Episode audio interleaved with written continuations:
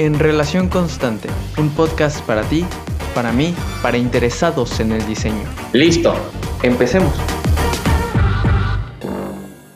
Bienvenidas y bienvenidos a un nuevo episodio de En Relación Constante. Hoy nos sumergiremos en el núcleo de uno de los temas pilares que forman parte de la práctica de estudio 3.14, los planes maestros. Platicamos con Salvador Ibarra, de Grupo San Carlos, una empresa inmobiliaria con más de cinco décadas de experiencia en Guadalajara. Acompáñanos a descubrir qué es un plan maestro y cómo la trayectoria de Grupo San Carlos ha moldeado la traza urbana de nuestra ciudad. Hola a todos, nos encontramos hoy con un invitado de lujo. Muchísimas gracias, Chavo, por acceder a, a este podcast director de innovación y nuevos negocios de una empresa inmobiliaria del estado de Jalisco que se llama Grupo San Carlos, que tiene 58 años en el mercado. Se dice fácil, pero yo creo que debe de ser la gran empresa inmobiliaria de más tiempo, de más experiencia en, en el occidente de México.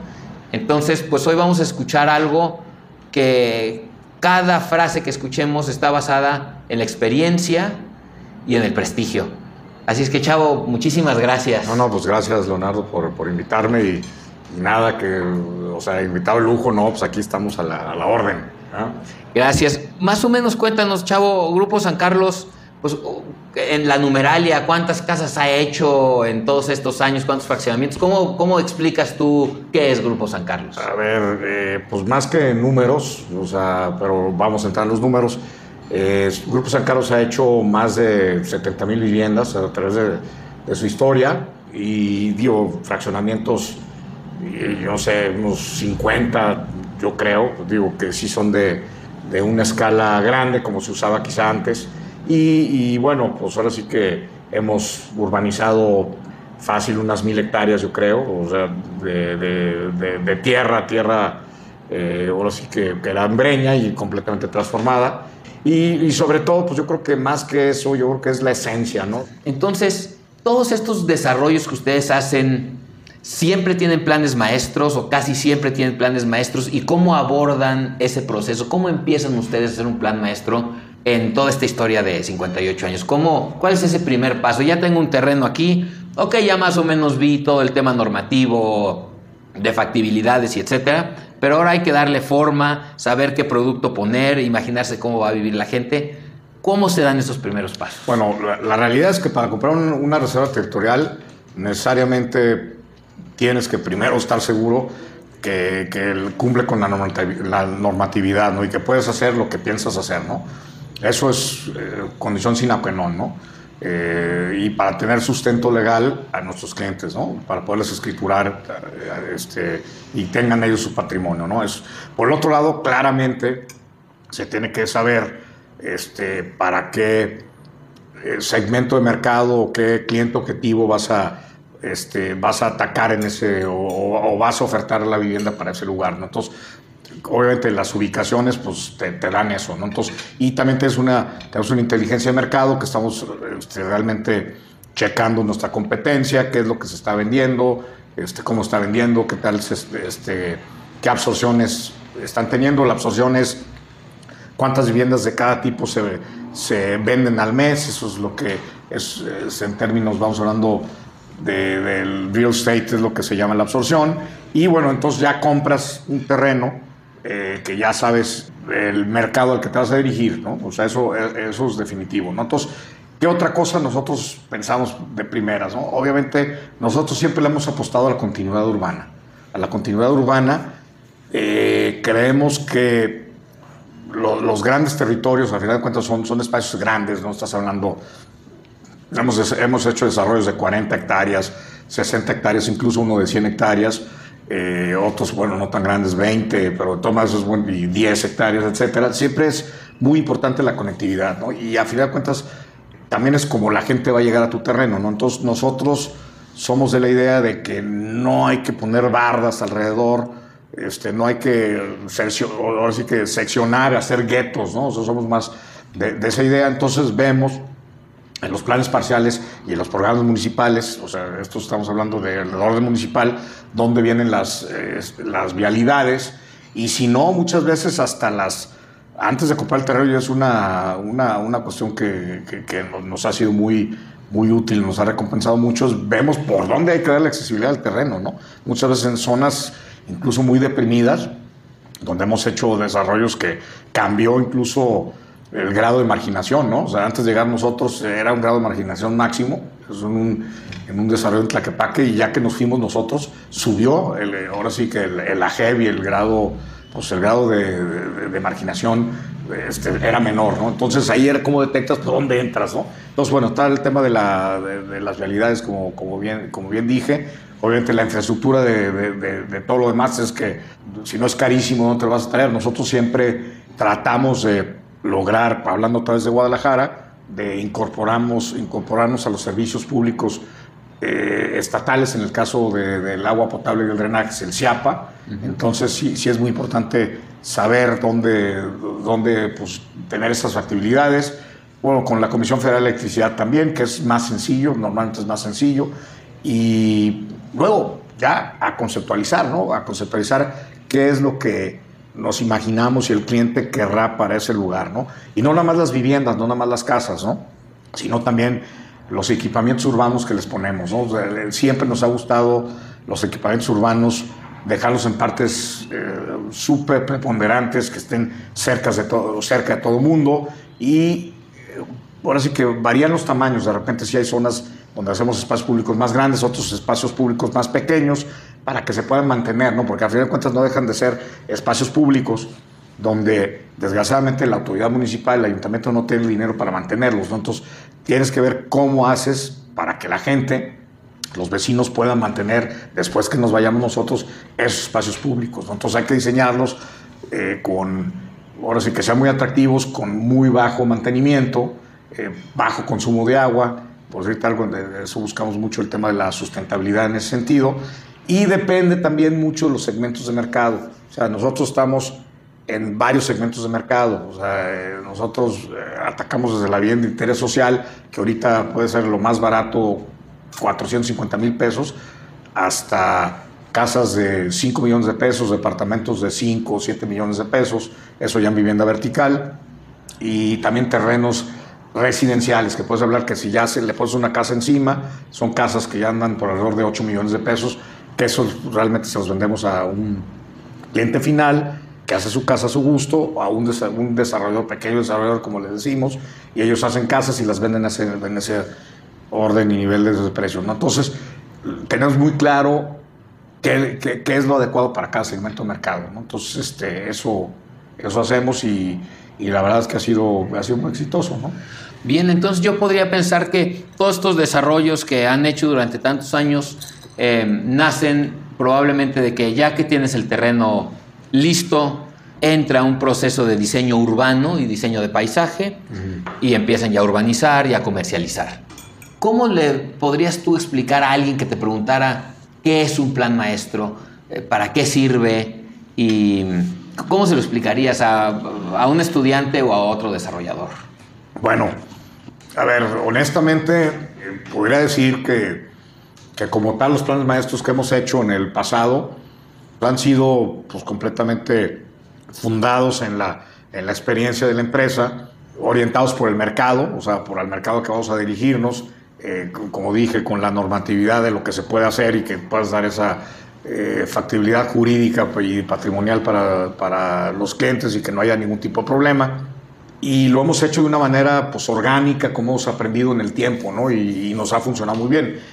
Ahora, en, esta nueva etapa que hicimos un plan maestro con 3.14 aquí con, con, ustedes, Leonardo, pues yo creo que empezamos a ver que se me hizo muy interesante y digo, estoy, estamos aprendiendo, o sea, realmente creo que el que quiera decir que ya se la sabe de todas, todas, pues yo creo que pues, no, no, no, no, no es lo correcto y nosotros estamos, pensamos que por más de que tengamos 58 años en el mercado, pues siempre, siempre estaremos aprendiendo y camarón que se duerme se lo lleva la corriente, ¿no? Entonces, esto es muy dinámico y cada vez hay más competencia y muy buena competencia, o sea, y, eso nos hace que nos movamos y eso es muy, muy, muy bueno para, pues para el cliente final, a final de cuentas, la competencia como tal, yo siempre que sea leal, yo la veo muy positiva y, y, este, y, que se propicie, ¿no? Y que también haya una colaboración entre competidores.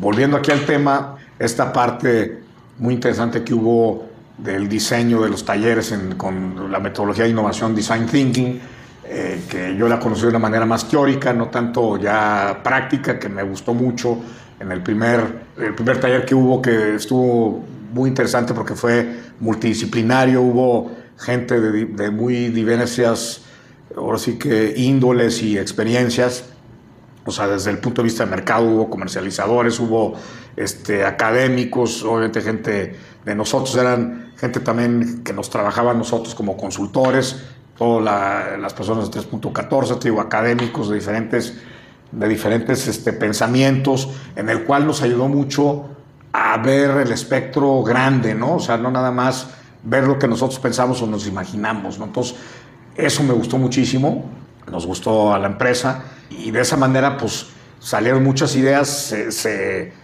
se, pues, se aterrizaron en, diferentes, en diversos equipos, que eran creo que como seis equipos, y entonces este, 3.14 después hace un trabajo entre ellos y entonces saca las ideas interesantes de, de, de, cada uno de los equipos y así se vienen haciendo, le llaman ustedes este, scrums, que son la metodología de ágil o agile, que se utiliza mucho para, para el tema de innovación en, el área de tecnología y para lograr hitos rápidos, ¿no? O sea, hitos en poco tiempo, que eso también me gustó mucho. O sea, dar seguimiento rápido, puntual y estarnos viendo cada tres semanas y órale, lo que sigue, lo que sigue. Entonces, de esa manera nos ayudó a movernos muy, mucho más rápido de, que a lo mejor si tú lo llevas internamente, pues este, igual te puedes dar más concesiones en cuanto al tiempo, porque la agilidad para llegar al mercado es fundamental, ¿no? Entonces, eh, y creo que los resultados han sido bastante, bastante interesantes en esta primera etapa de, del plan maestro este en particular. ¿no? Entonces, creo que eh, si no mal recuerdo, luego hay varias fases, que uno primero, el primer Scrum se llama la idea, es lo que nos imaginamos y es donde está este primer taller multidisciplinario y ya llega una parte de, de la idea, ¿no? Entonces es como la, la inspiración ¿no? de, de, lo que, de lo que vas a hacer y ahí tiene que ver pues mucho el mercado, la estética, el tamaño, la, la arquitectura, la conectividad vial, este, la sustentabilidad, este, recargos a mantos acuíferos, hay ideas en las que quieras, ¿no? Entonces, bueno, esta es la idea, ¿no? Entonces, como es un área de inspiración, obviamente la tenemos que validar, ¿no? O sea, decir, bueno, sí nos late, ¿no? Y luego viene un segundo Scrum, que es mucho más numérico, que aquí tiene que ver mucho el tema del mercado, que ya se llama el negocio, ¿no? Y aquí ya se hacen este, los números duros, ¿no? Que donde se ve el COS, coeficiente de ocupación del suelo, el CUS, el coeficiente de utilización del suelo, que se puede hacer y utilizar para, para, este, para ese territorio.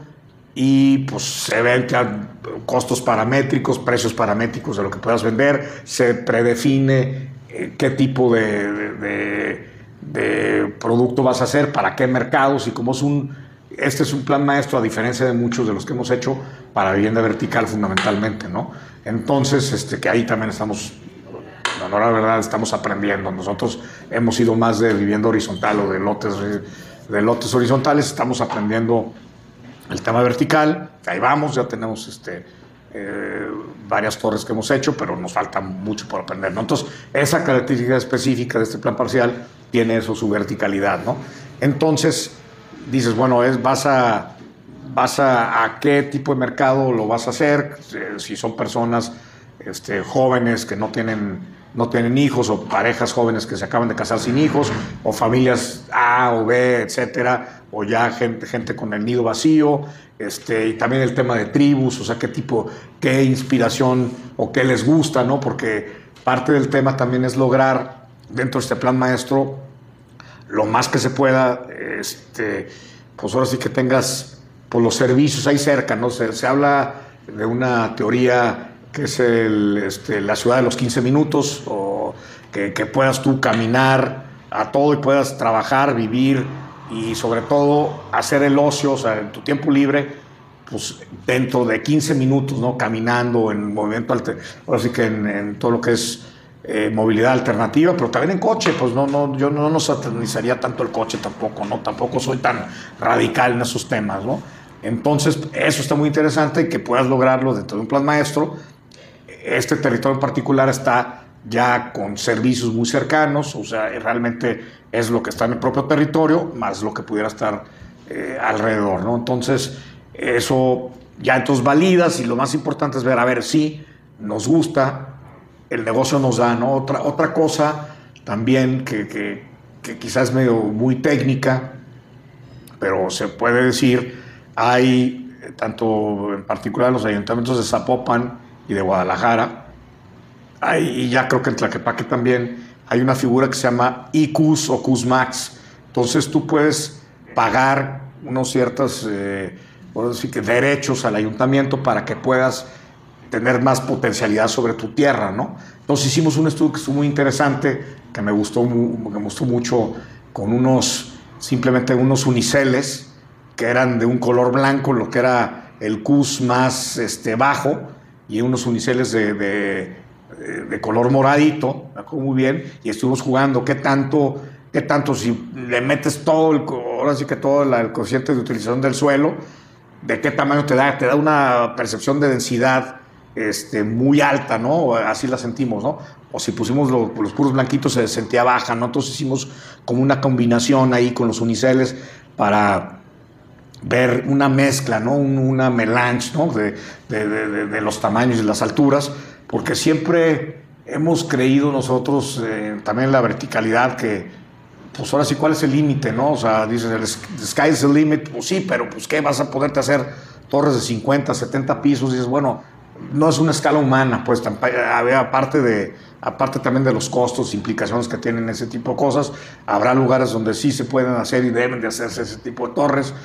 Este, en el caso de nuestro plan maestro pensamos que, que, que quizá no lo más adecuado, entonces creo que logramos digo, esto es un plan maestro en el tiempo y será ir, se irá dibujando y es por así que algo muy vivo.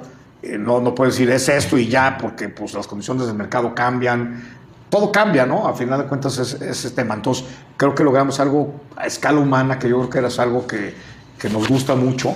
En Grupo San Carlos sí creemos que esa esencia y esa escala humana este, pues, prevalezca, ¿no? Para que todo el mundo pueda, de una manera u otra, disfrutar de, de, de, de su de la verticalidad, pero dentro de una escala humana, ¿no? Entonces, y ya con eso viene un tercer Scrum que se llama el arte, ¿no?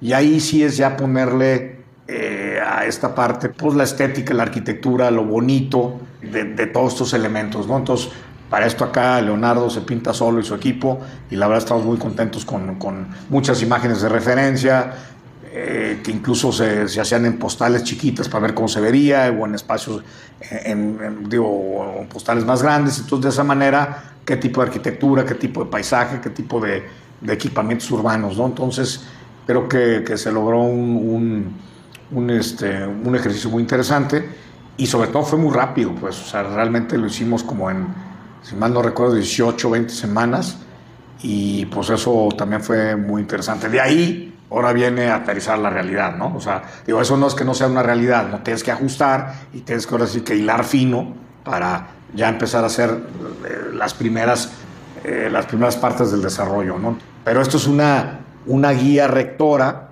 en donde te va diciendo, a ver, no todo es vivienda, ¿eh? O sea, estamos hablando que un plan maestro de este tamaño con, con, con la verticalidad tienes que tener usos mixtos de, de todo tipo, tiene que haber comercio, claramente, eh, también estás pensando en oficinas, o sea, diferentes usos, ¿no? Vivienda en venta, vivienda en renta, eh, pues muchas otras cosas, hotelería, eh, muchas cosas más, que son diferentes usos, no puedes hacer nada más puro para vender, ¿no? O sea, tienes que estar checando y pues tienes que dar, como bien dijimos en la, en la ciudad de los 15 minutos, pues servicios, ¿no?